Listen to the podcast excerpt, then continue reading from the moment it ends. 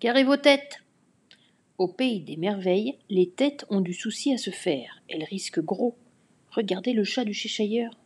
À peine sa, tête est-elle apparue, le roi veut la faire couper. Il la veut coûte que coûte. Le bourreau a beau lui expliquer que ce n'est pas possible, rien n'y fait. Il exige qu'on tranche la tête du chat. Regardez le Loir. Il est pourtant très jovial et il ne fait de mal à personne. Eh bien, figurez-vous que ces deux congénères vont lui enfoncer la tête dans la théière. On ne sait pas s'il a réussi à la ressortir. Les têtes sont ciblées. C'est comme si on en voulait aux têtes. Et ce n'est pas réservé à une catégorie de personnes, ça vaut pour tout le monde.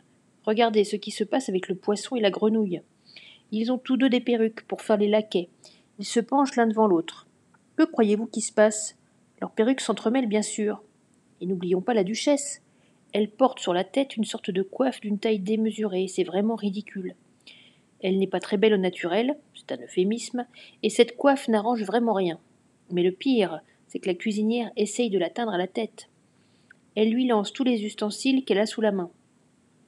Vous voyez bien qu'on veut sa tête, et aussi qu'on veut se payer sa tête. Souvenez-vous aussi de ce qui se passe pour Alice. Lorsqu'elle grandit et se retrouve la tête dans les frondaisons, l'oiseau l'attaque en l'accusant d'être un serpent. Il la pique, sa tête est en danger. Mais on n'a pas encore atteint le comble du comble. Vous savez ce que c'est?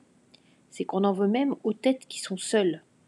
Je vous l'ai dit, le roi veut couper la tête du chat. Tel un saint, ce dernier le domine du haut du ciel, ce qui n'est pas fait pour plaire au roi. On a beau expliquer à ce dernier qu'il est impossible de couper une tête s'il n'y a pas de corps, il campe sur sa position, il la veut. Le pire, c'est qu'il l'a, vu qu'elle est au-dessus de lui. Mais il n'a pas l'air de s'en apercevoir.